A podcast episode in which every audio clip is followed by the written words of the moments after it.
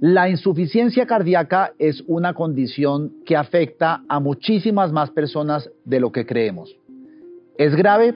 Soy Diego Santos, periodista, y les doy la bienvenida a Cuida tu Salud, un podcast de la Fundación Santa Fe de Bogotá que habla del tema más importante para todos nosotros, la salud.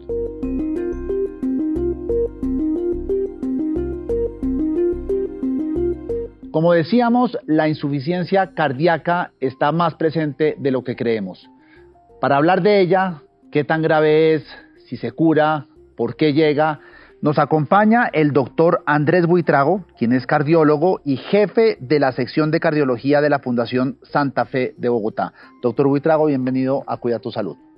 Hola Diego, ¿cómo ha estado? Muchas gracias, muy bien. Doctor, ¿qué es, qué es la insuficiencia cardíaca? La insuficiencia cardíaca es una condición, lógicamente, del corazón en la cual el corazón no es capaz de suplir las necesidades metabólicas básicas de los diferentes órganos. Es decir, ¿no bombea bien o es, demasiado básico decirlo No bombea bien y hablamos de falla cardíaca sistólica, o no se relaja bien el corazón y hablamos de falla cardíaca diastólica, que son dos términos. La sistólica es la, la, de bombeo y la de diastólica es, la relajación, sí señor. ¿Y la relajación porque es, por, porque es importante? Si el corazón se relaja bien, permite un adecuado llenado para que posteriormente esa sangre sea enviada a los diferentes tejidos.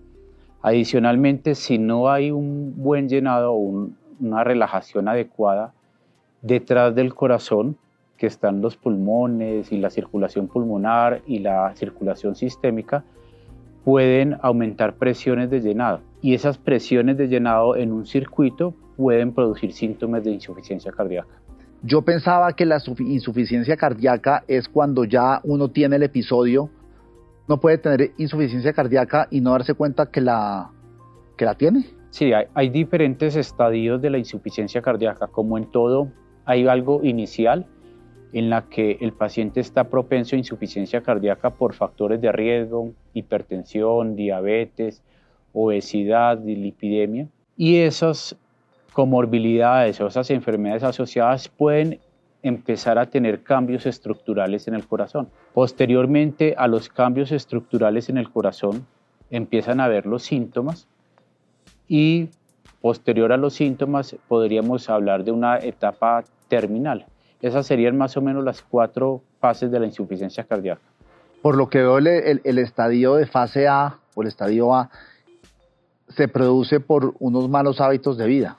Puede ser secundario a malos hábitos como el peso elevado, los niveles de colesterol y triglicéridos elevados, azúcar elevado, pero también es importante reconocer que hay factores genéticos no modificables que pueden eh, no ser directamente relacionados con estilos de vida. Por ejemplo, los pacientes con hipercolesterolemia familiar o colesterol elevado muy alto por condiciones genéticas o hipertensión arterial no por hábitos o enfermedad coronaria no por hábitos o múltiples enfermedades que no necesariamente están ligadas a malos hábitos una persona que tiene un buen estado de salud, que practica deporte, que tiene buenos hábitos de, alimentación, sueño y demás, ¿cómo se da cuenta que tiene insuficiencia cardíaca? Debe asistir a controles médicos frecuentemente. Frecuentemente es empezar a los 35, 40 años, más o menos anual o cada dos años, hacerse chequeos en general, así como se hacen chequeos de próstata los hombres después de los 40 años o las mujeres con su ginecólogo. Después de los 35 años yo creo que uno debería ir donde un médico familiar o internista o cardiólogo a que le tome la tensión arterial, a que mire cómo está el azúcar, cómo está el colesterol y no confiarse que tengo estilos de vida saludables, porque como te dije, hay factores modificables pero hay factores no modificables y puede que yo tenga una carga genética alta o cardiomiopatías o enfermedades que no dependen de, mis estilos de vida. ¿Cómo se diagnostica ya? ¿Uno, uno, uno va al médico o...? Uno va donde el médico le refiere al médico sus síntomas. En falla cardíaca la dificultad para respirar o la falta de aire o la fatiga que empeora cuando subo escaleras o cuando eh, subo eh, pendientes. O cuando hago ejercicio. O cuando hago ejercicio. O si de pronto mi rendimiento durante el ejercicio sin ninguna explicación está disminuyendo. La inflamación de las piernas, que no pueda dormir acostado plano, sino que necesite de pronto poner una o dos almohadas o que me levante en la noche asfixiado o que de pronto esté tosiendo mucho en las noches o que me eh, tire hacia adelante amarrarme los zapatos y eso me cause dificultad para respirar. Claramente el médico con eso tiene que confirmarlo con otros exámenes que pueden ser de sangre. Hay algunas eh, biomarcadores o enzimas o proteínas que uno puede medir en la sangre para ver cómo está ese estrés cardíaco y adicionalmente un electrocardiograma o un ecocardiograma nos pueden ayudar a definir si el paciente tiene síntomas secundarios a una falla cardíaca o le podemos atribuir esos síntomas a otras condiciones, porque no solamente la falla cardíaca da dificultad para respirar, el paciente puede tener problemas pulmonares o problemas de anemia o problemas hepáticos o problemas renales y esos son los responsables de los síntomas de los pacientes. ¿Cuáles son los tratamientos que están disponibles para, mm, para tratar la, insuficiencia? Nunca es repetitivo recalcar que el paciente debe hacer ejercicio regularmente, debe comer sano, una dieta baja en azúcares, baja en carbohidratos, alta en verduras, eh, con una adecuada o una moderada cantidad de ingesta de frutas y vegetales, limitar el consumo de alcohol, disminuir o suspender completamente el cigarrillo y cuando eso está eh, cumpliéndose a cabalidad, el manejo de la hipertensión arterial, de la diabetes mellitus, de la elevación del colesterol, bajar de peso. Ya cuando la falla cardíaca es manifiesta y está diagnosticada, hay unos tratamientos específicos que hacen o tratan de quitarle trabajo al corazón y de modular algunos sistemas hormonales que están activos durante la insuficiencia cardíaca. Entonces empezamos a dar muchos medicamentos que actúan a nivel molecular en los diferentes eh, órganos que comprometen la insuficiencia cardíaca. Una vez uno tiene insuficiencia cardíaca, ¿ya se convierte en algo crónico o eso es algo que puede ir y venir? Es algo crónico, pero ya uno, pum, y uno ya tiene. Queda marcado con ese diagnóstico. Lo que pasa es que uno sí la puede o, controlar. controlar. De acuerdo con lo que usted está diciendo, ejercicio de vida saludable, eh, ejercicio, comida saludable, ¿algo y más? Y medicamentos, en muchos medicamentos o cuatro o cinco medicamentos en promedio. Algunas veces cuando los síntomas o algunos marcadores ah, muestran que la patología está avanzando, uno podría echar mano a algunos dispositivos que ayudan a resincronizar el corazón o en casos terminales uno podría poner asistencias ventriculares o asistencias cardíacas temporales o permanentes, que lo que hacen es suplir esa falla que tiene el corazón para eh, eh, las demandas metabólicas de todo el organismo. Y ya en última instancia, cuando pues, no funcionan estas, estas terapias previas, uno podría optar por un trasplante cardíaco, pero lo ideal es que ningún paciente llegue a un trasplante cardíaco. ¿Y el famoso bypass, por ejemplo? la, la, cirugía de puentes coronarios o la revascularización mediante STEN nos ayudan a prevenir futuros casos de insuficiencia cardíaca.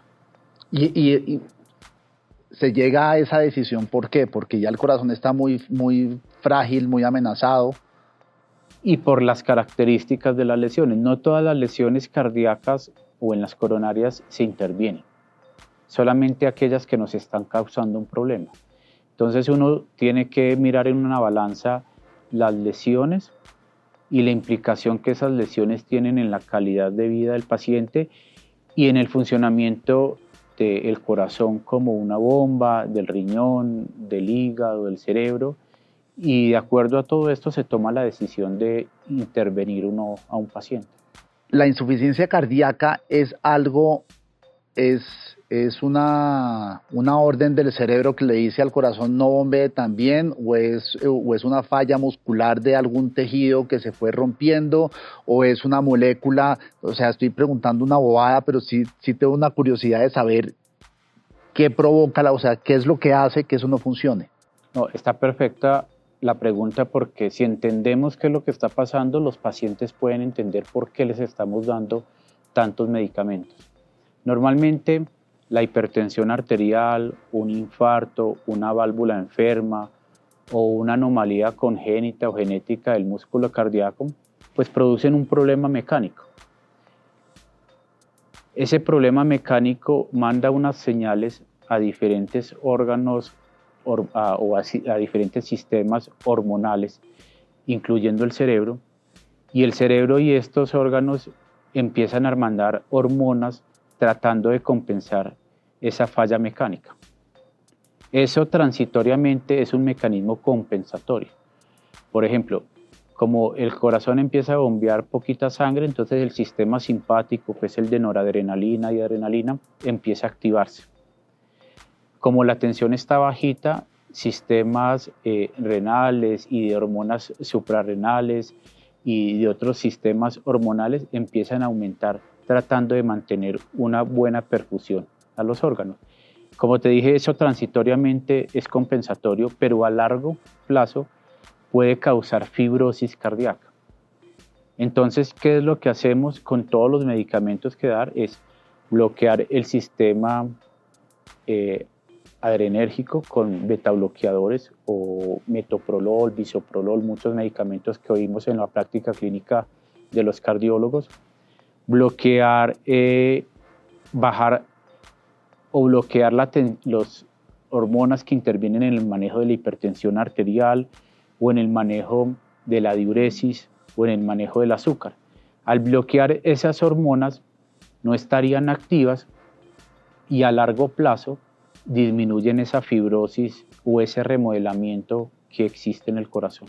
¿Y es una condición que le da más a la gente adulta, a los adultos mayores o, no necesariamente? Sí. En general, la prevalencia y la incidencia de esta enfermedad aumenta después de los 40, 50, 60 años, pero no podemos olvidar que hay pacientes jóvenes que pueden tener insuficiencia cardíaca. Normalmente estos pacientes tienen alguna alteración genética o congénita del músculo cardíaco o del sistema cardiovascular que hace que estén más predispuestos a tener insuficiencia cardíaca a temprana edad. Doctor, en la Fundación Santa Fe de Bogotá, ¿qué es lo que tienen para abordar a los pacientes que tienen insuficiencia cardíaca? en la Fundación Santa Fe tenemos nuestra clínica de falla cardíaca desde el 2015 más o menos, en la cual no solamente está integrada por un cardiólogo, sino que hay una enfermera, hay una nutricionista, hay una psicóloga, está el equipo de rehabilitación cardíaca, está trabajo social y están todas las especialidades que uno necesitaría en el abordaje de los pacientes con insuficiencia cardíaca. ¿Por qué este equipo? Porque necesitamos a alguien que nos hable de nutrición, alguien que nos maneje el aspecto psicológico, que nos recomiende cómo hacer ejercicio, que nos recomiende y nos eduque en cuanto a la enfermedad. Los pacientes que más saben de la enfermedad son los pacientes que mejor pronóstico tienen con esta patología. Y adicionalmente el cardiólogo que va ajustando los medicamentos de acuerdo a las variables hemodinámicas del paciente y a la evolución.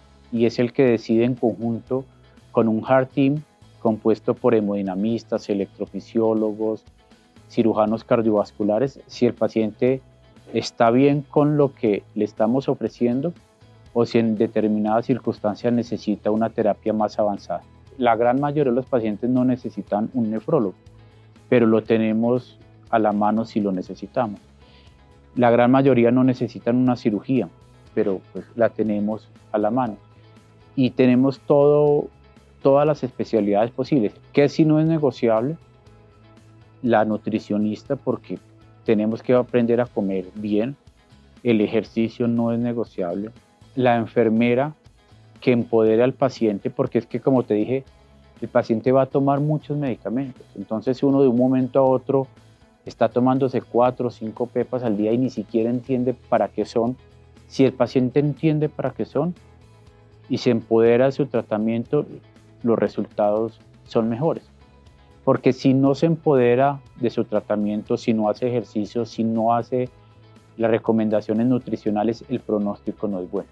¿Cuántas personas, doctor, no sé si en el mundo, en Estados Unidos, que es donde son más juicios haciendo este tipo de, de, estudios, o en Colombia, padecen insuficiencia cardíaca?